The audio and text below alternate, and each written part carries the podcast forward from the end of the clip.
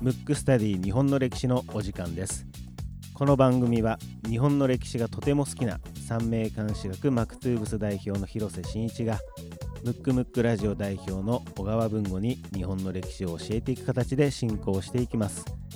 番組ホームページや Apple Podcast、キャストボックス、ヒマラヤなどで聞けますのでエピソードデータをダウンロードしていただき皆様に合った聞き方でお楽しみください。それではスタートいたします。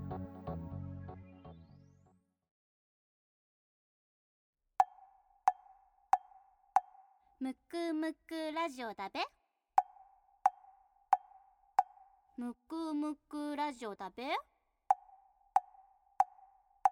むくむくラジオだべ。ムックスタディ日本の歴史第10回目。10回目。10回目でございます。もう何気に10回目なんだね。10回目なんですよ、うん。で、うん。結構まあある意味数字という数字のところ。ところもはい。なんか急に伸びてましたねあダウンロード数ダウンローード数が、ドだからダウンロード数伸びてるっていうことは、うん。普通にストリーミングとかで聞く人は、おそらく倍ぐらいいると思うので、えーありがたいですね、うんだからまさかね こんなに聞いてもらえるとは思わなくて、ね本当にはい。嬉しい限りですけども、はい。で本日のテーマは、えーもう大河今のね、うん。セゴドン見てる方は、うんうんおいおいおいと、うんうんうんちょっと嫌なやつだななんて思ってる人が多いと思いますがいいうん直輔あえて。あえてのいいしかも前回がね岩倉施設団って言ってもう明治になってからにいきなりまた逆戻りで。そうですね。ちょっとまあ戻りますけども,、これは順番とか、まあ、通詞でやってるわけではないので、はい。まあ、その時その時ではい。番組は変わっちゃうんですけど、はい。たまたま今、まあ、ちょっとセゴドン見てたらちょっと出てきたんで。来てますね、佐野さんが。そうそうそう。また嫌なや役柄をねやってねますので,、やってますよね。で前ね以前に、まあ、この番組でも話したと思うんですけど歴史っていうのは常にあの勝った側から見た歴史がまあうちらが分かってるっていうことではい、あの負けた側っていうのは結局、まあ、死んじゃってますから、うんうん。まあ、反論ができないというかどういう状態だっていうのがなかなかねあ、はい。もちろん歴史学者の人はそういうのを検証してるんでしょうです、えーだと思いますけれども、はやっぱり一般の人にはねうん。やっぱ片側の歴史しか分かりませんので、うんうん。だからいい直輔をちょっと取り上げたら、まあ、そういった面もああったんですけど、はい。まずいい直輔って、まあ、どういう位置の人というかどういう人かっていうとまずあの彦根藩っていうひ彦根藩今でいう滋賀県ですねあの琵琶湖のところ。はい。で寒いとこですね。あ寒いところなんですか？僕最近最近行ったからええもう寒かったっていう記憶しかないんですまあけど、確かにあれ新幹線だと雪がねなんか降っちゃうようなところだよね。でうん。結構琵琶湖まあ湖じゃないですか、うんうんうん。みなべというまあうんうん。要するに水ですよね、うん。だからなんかもう寒い空気が、なるほど、うん。まあそんなこと言ったらね北海道どうなんだって話になりますけど。確かに意外でね、まあ、別に寒そうじゃないのに寒いみたいなそうなんですよ。ところが結構雪も降るはずですからね、うんうんうん確か、うんなんかそんな感じするよね。はい。で、えー、とまずですね、まあ、彦根藩の、まあ、藩主ではあったんですけど、まあ、ちょっとその辺からちょっと入るんですけどまず江戸時代の仕組みとしてやっぱ徳川家康が、まあ、基盤を作ったんですけど非常にあの統治をするのに研究してましてまずその力がある。要するに今でいう内閣。はい。要するに幕府を動かしていく、まあ、政治家みたいな。位置っていうのは基本的には不大大名にしかなれないんですよ。で文吾って不大大名って覚えてる？なんか名前は聞いたことある？名前聞きましたねなんか。多分小あ小学校あるのかな？小中ぐらいの日本の歴史で、うん。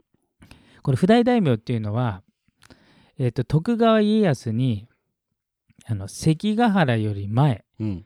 要するにまだ弱っちい時から仕えててた家臣を不大大名で後々徳川家康が力を持ってからこうににじり寄ったというか家臣になった人を戸様と呼んでるんですよ。うんうんうんうんでもちろん戸様っていうのは最後の方までもともと戸様大名っていうのは戦国大名なんで要するに徳川家康のライバルっていうか同格だったんですよ。で後々力関係上徳川家康が天下取ったんで家臣になったけど譜代大名っていうのは一大名だった徳川家康の部下なんでそもそも藩の大きさも何も違うんですよ。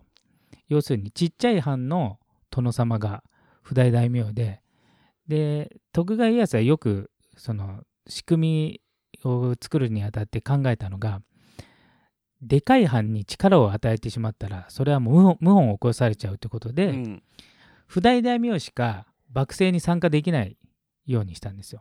その譜代の中の筆頭が井伊家なんですよ。なるほど。う。ん。だから何？古文の中の古文、はい。一の古文。うん。でそれの側近みたいなそう超側近、ん。そう徳川家康時代ね、はい。まあそれからもう200何年経ってますから、うん。あの幕末の時代とはちょっと毛色が違うんですけど、うんうんうんうん。だから、えー、と1個前の大河が直虎。確か直虎だよね1個前が、それの直虎がこう育てた人が井伊直政っていう人でそれが多分初代なんですよ。でそれがもう徳川家康の大のお気に入りで徳川四天王の一人で、えー、譜代の筆頭うんうんだから一応その幕政を担う中で名門中の名門、うんうん。うん、なんかあれですね、ん。なんかずっとなんだろう世襲っていう言い方は違うか、世襲だね世襲ですよね、なんかもう昔からっていうことですよね、うんうんそうそうそう。そんでなのでその藩としてはちそそれほど大きい藩ではないんですけど位置としては徳川幕府的には結構こう有力な位置になりやすいポジションではあったんですよ。はい。ただ本人はえー、と兄弟がめちゃめちゃ多くて何人だっけね？14人兄弟だっけな。へえだからそもそも彦根藩の藩主になる予定でもなかった。なるほど。けどこの時代ってあのまあ医療が発達してないんでね。まずこの生まれて間もなく死ぬえーことも多いし、うん。まあ、二十歳まで成人できないのも多い。時代だったのであのまさかの他の人がみんな亡くなっちゃって幸運にも藩主になれたっていう境遇なんですよ。だから今で言うさ今でも30歳でひ部屋住みってことはなんかプー太郎みたいな、うん。ニートみたいな状態になってて、うん。どこにも養子に出されずにあどこにもじゃないね。あの兄兄かなんかの養子にはなってますけど竹あのいい家から外には出てなくて悶々としてたのがたまたま身内にこう、えーし死ぬ人が増えちゃって、うんうん。自分が後を継いだと。だかまあら結構ね、ラッキーボーイなんですよ。不思議な巡り合わせですね巡り合わせで。でなんですけど能力がやっぱり結構ある人なんで、うん。まずその幸運に藩主になってからさらに、えー、と幕府の要職にまでついてしかも、えー、とこの時代幕府っていうのは、えー独裁者をなるべく出さないっていうことで、うんえー合議制だったんですよ、うんうん。要するに会議。うん。でそれを老中っていうんですね、うん。あの要するに今でいう内閣。はい。で内閣総理大臣にあたるのが老中主座っていう位置なんですよ。うん。で緊急事態だけ大老っていう大統領もほぼ独裁のうん。やつができるんですけど大老はいいけどもう一つの家ぐらいしかなってはいけないぐらいの要するに名門の家の人しかなれない。なるほどね、そう。うんで E さんは、まあ、緊急事態プラス名門の家なのでうん。大老に就任すすることなんですよ。でこの番組で何度も言ってますけど当時ははい。江戸幕府が正当で、はい。幕府を倒すっていうのは要するにテロリストですよね、はい。その段階では。うん。なので彼の正義の中でだからうちらが考えている正義とはちょっと違いますけど、うん幕府をいかに立て直すかっていう正義の中でやってますので、はい。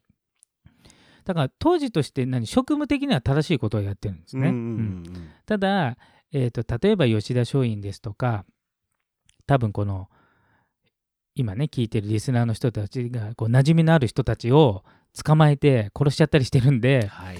悪名になってますけど、うん。当時あの人たちはそう幕府に対して物申してる人たちなんで、うんうん。幕府を守る側からすると、まあ、ある意味正当なことをしたというか、ん。まあ当然のことをやってますよねそいううそうそうそう。話でしかも割とこの200年間にわたってあの不代大名っていうのはぬくぬく育ってますので、はい。まあ、要するに根性がない人が多いんですよ。なるほど。けどこの人は肝が座ってるんで、まあ、そういうのを徹底的に断行できると。要するにうじうじしないっていうか、ん。まあそれが結果間違っているかもしれないけど、全て割とこうねスパスパスパッと決めれるようなうん。人なんですよ。そう。でもともとこう、まあ、まあペリーが来てね幕府が揺れてる時にまあ、まあ、誰もこう前代未聞なことが起きてますからね、うんうん。今までずっと鎖国だったのが、まあ、明らかに自分たちより強い人がこう来て、まあ、国を開けって言ってるんで誰がやっても難しい時代に、まあ、出てきていろいろ対処したっていうことで僕はねあの人的にはあの詳しいことは分かりませんけど職務的には結構全うしたんじゃないかなってういう。うん。ん。そうですね。なんかこういろいろねまあ、うん。資料を見てみると、うんうん。確かにたくさんたくさんやってるかまあいろいろいろやってますよねそうそう。要するに決めきれなかったことをこの人がじゃあこっち側で行くって言って、うん。まあもう反対者を恐れず、うん。まあ、結局ね逆がいても反対者出るんで、はい。あの全会一致っていうことはありえないんうで、ん。うんそれをやってでただ大きいことを2つやってるんですよ。うん。一つはあの将軍の後継ぎ問題、まあ、今ちょうど大河でやってるとこですけど、を、えー家持さんにしたと。あの紀州藩。はいにしたと。うんでもう一つは外国との通商の条約に調印したと。はいけどあれよくよく見てみるとあの調印もイーさん自体は勅許を取ろうとしたんですよ。うん勅許っていうのは天皇の許可を取ろうとしたんですけどでもえっ、とまあ結果その天皇の許可が下りる前に条約を結んだんで勅許を無視してやったんですけどただその前から考えるとその時代って幕府っていうのは天皇よりも権力的には上なんでそもそも許可なんか取ってないんですよ何をやるにしても。けどあえてまあ一応天皇から、えー幕府将軍っていうものを授かったんでお伺い立てるってことをまあ形上してますけど、うん、だからあのさほどそこも当時としてはあまり問題にならないのかなって僕は思うんですけどね。うんあとプラス E さん自体は直許を取ってからやる意思があったけどその、えー間の要するに事務方交渉役の人が単独でやっちゃったんですよ。それをまあまあい最高責任者なんでまあ E, E がやったってことになって。でその後やっぱりねちょっと過激になっちゃうね本当に。自分が。E さんが。E さんが。じゃあもう反対するるやつだったらこう受けて立つぜみたいな。なだからあんまりそまあまあ武士っぽい武士というかあんまり弁解とかはせずにまあそう思うんだったら受けて立つぜっていう感じで。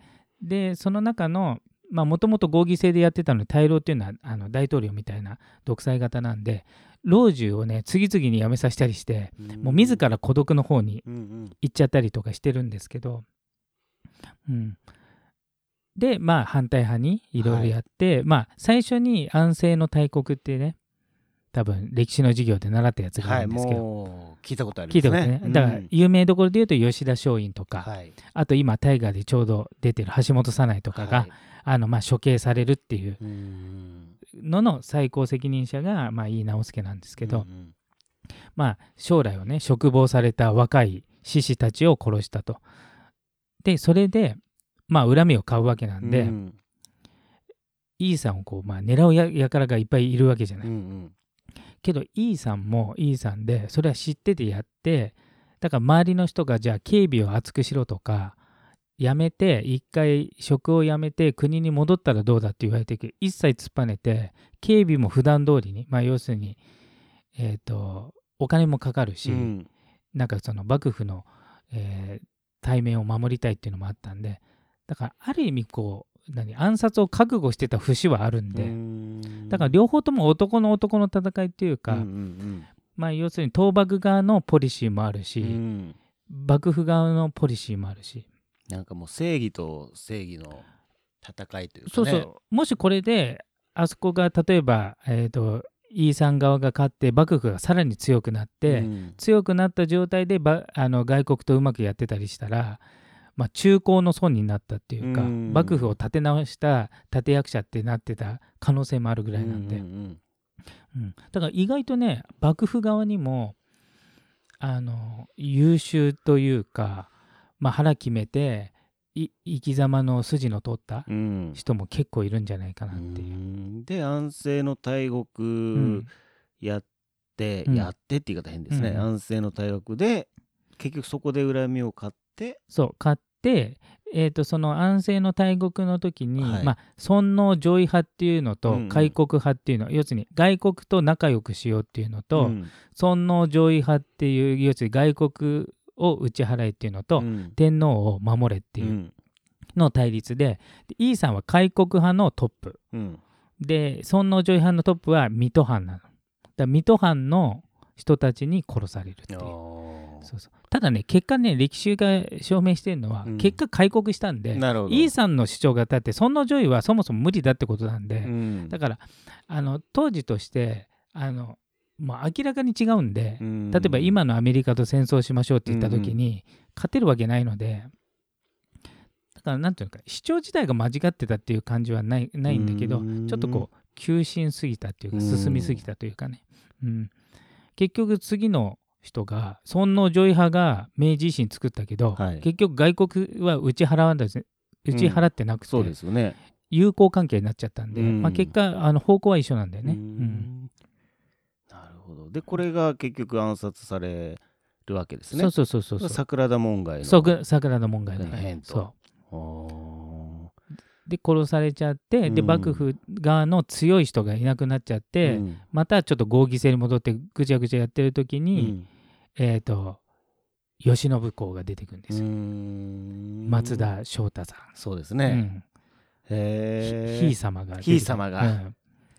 まあひい様でも最後の将軍ですね。そう最後の将軍。でそこからは、うん。あの将軍が温度を取ってそれまでは将軍がちょっと飾りみたいな状態だったのが、やっぱりちょっと優秀な人なんで、うん。じゃあ次回はひい様やりますか。そうですね。ううんん。あーでもいやでもこれでまあ、結構簡単に死ぬじゃないですか、うんうんうんうん。ね安政の大学では吉田松陰とかうん。橋本早苗も、だってそのいわゆる日本の頭脳みたいな人たちがうんうんうんうん。スパッて死ぬでしょ、そうそうそう。で桜田門外の辺もうん。スパッと、はい。あのー井伊直輔うんうん。死んじゃうじゃないですか、当然それ以外にもたくさんあってて、うんうん。これ変な話全員生きてたらどうなってたんですかね？そうそうそう。全員生きてたら本当にどうなってたかっていう話で。そういうことですよね。だってそうそうそう。今のこの現状うがん。だいぶ変わってますよね、そうそうそう。要するに当時最高頭脳とか最高の力を持った人はみんな死んで、うん。当時としては2番手3番手にした人が明治維新とか作っていくんで、うん。うん。なんかどうなってんだろうねねどうなってるんですかね、うん。ちょっと興味がありますけどね、うん。なんか結局その歴史上の、ねうん。人物というかうん。人たちって、あの幸せな死に方ってあんましてないじゃないですか。そうそうそうそうそう。ね。でもやるかやられるか、まあうん。うんそういう時代だと思そううんいう時代。ですけど、うん、でしかもあのさっき言ったようにもう生まれてから二十歳超えるまでが奇跡っていうかほとんど死んじゃうんでだから死生観が今と違ってうん。死が身近にあるっていうか、うんうん。身内の死が日常にあって、うん。例えばえっ、と今のえっ、と又吉さんがやってる、はい。家貞。はい。家貞さんは、えー、とのお父さんはうん。14人子供産んで、うん。残ったのが家貞さんだけなんで。で家貞さんも若死にしてるんでね。だからそういう時代なんであのうん。死ぬのがまあ当たり前っていうかすごく身近にあって、うん。生きることの方が珍しいっていう。だからその命を無駄になんか流らえるんじゃなくてうん。意味のあるものにしたいっていう、うん。そういう時代なんで。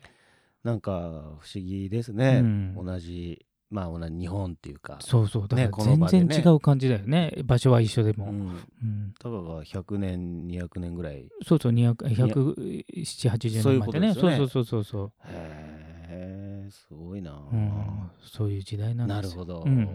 ということで、まあ、今回ははい。いい直輔さんでございましたが、はい。次回はじゃあひい様じゃあひい様行きましょうひい様をかはい。あの取り上げてみたいと思います。はい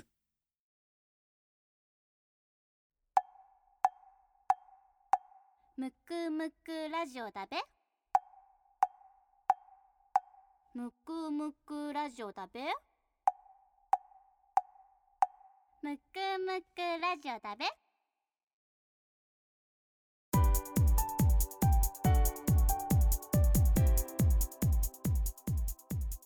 エンディングです。このような形でムックスタディ日本の歴史お送りしていきますのでこの人物を聞きたいというリクエストがあれば番組ホームページの方よりよろしくお願いいたします。また聞き方ですけども Apple Podcast、Castbox、ヒマラヤ、番組ホームページこちらの方で聞くことができます。エピソードデータをダウンロードしていただいて皆様に合った聞き方でお楽しみください。それではまた次回。